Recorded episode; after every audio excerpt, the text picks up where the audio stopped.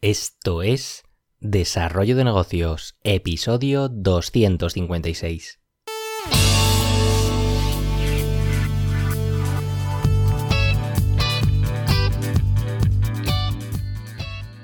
Muy buenos días, ¿qué tal? ¿Cómo estás? Bienvenido, bienvenida de nuevo al podcast Desarrollo de Negocios, el programa donde ya sabes, hablamos de ideas, de casos, de estrategias, de oportunidades, bueno, de todo aquello que puede ayudarte a crear y mejorar tus propios proyectos. Al otro lado del auricular ya lo sabes, Álvaro Flecha me puedes encontrar en álvaroflecha.com.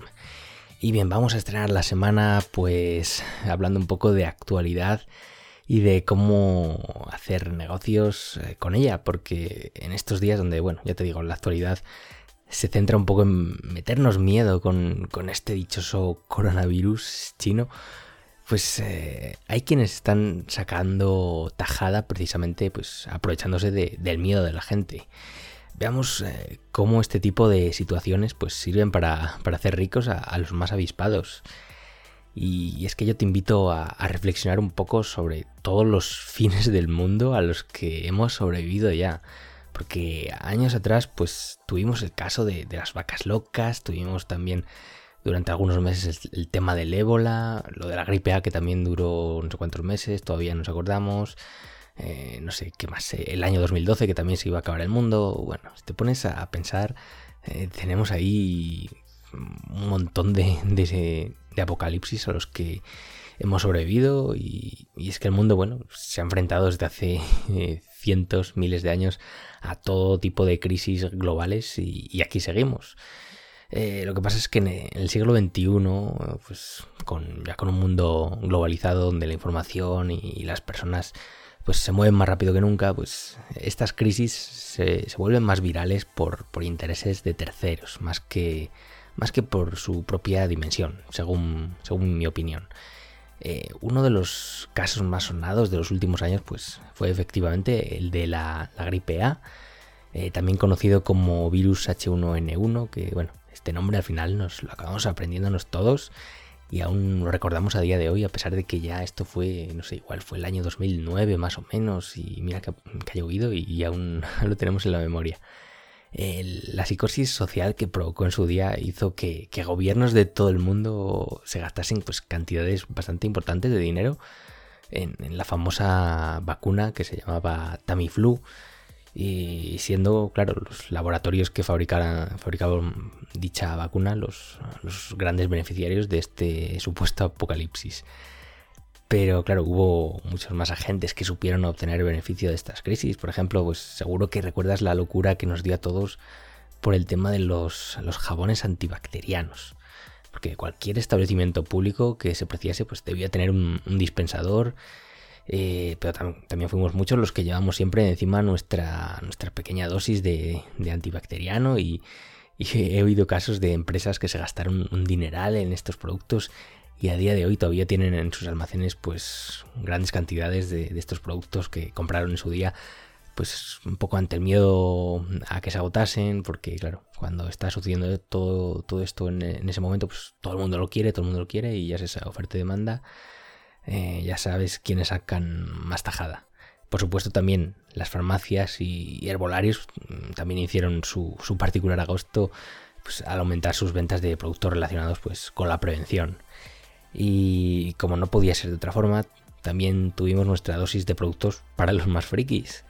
Porque ya te digo, se creó incluso todo tipo de, merchandising relacionado con, la gripe A, incluso se lanzó una mascota en forma de peluche.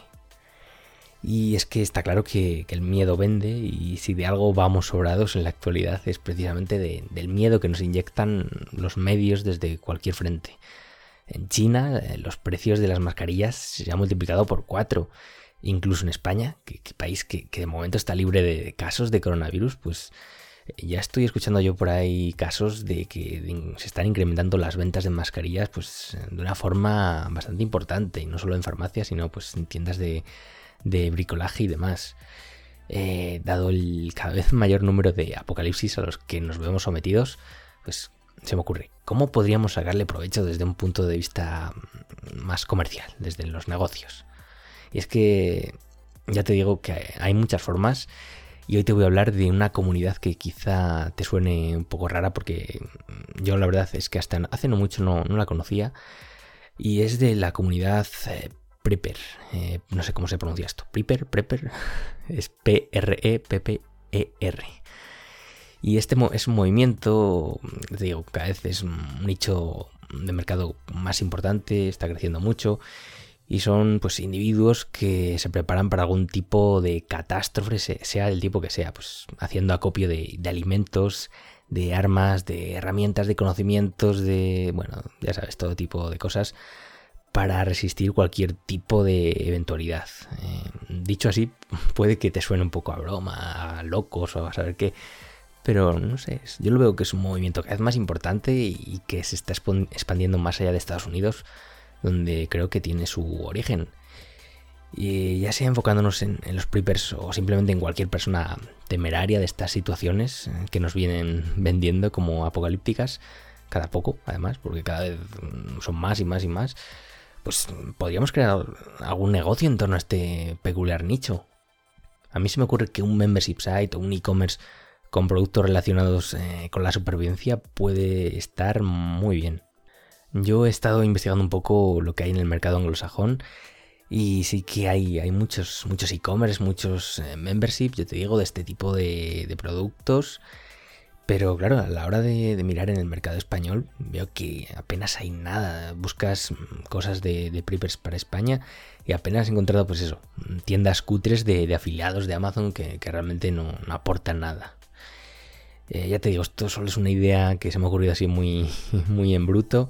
Habría que pulirla mucho, pero bueno, al final también te diría que, que sí, que está bien hacer negocio con este tipo de situaciones, eh, pero en cualquier caso, pues teniendo en cuenta que se están tratando temas entre comillas delicados porque depende de cada situación, pero bueno, yo creo que hay que asegurarse siempre también de mantener la ética por encima de todo en vez de exprimir a la gente que se encuentra en situaciones desesperadas vendiendo productos que, no cumplen lo que ellos esperan, ni, ni, engañándoles ni nada parecido. Eso mm, para empezar. Eh, ya te digo, esto del mundo prepper es un mundo enorme y si quieres incluso pues podría hacer un episodio analizando pues en qué se basan estos negocios, los que he encontrado en el mercado anglosajón, analizando pues qué tipo de productos venden, cómo llevarlo al mercado español o qué, qué tipo de productos o servicios podríamos crear aquí, pues bueno, ya sabes, pídemelo y yo me pongo con ello. Y bueno, hasta aquí el episodio de hoy. Espero que te haya resultado interesante esta pequeña reflexión sobre, bueno, cómo, cómo nos están asustando por todas partes y cómo eh, intentar hacer negocio también con ello, siempre manteniendo la ética. Y nada, si te ha gustado, pues te agradezco esas valoraciones en iTunes, en iVoox o la plataforma desde la cual me escuches. Y por hoy no me enrollo más. Nos escuchamos mañana con un nuevo episodio. Un saludo.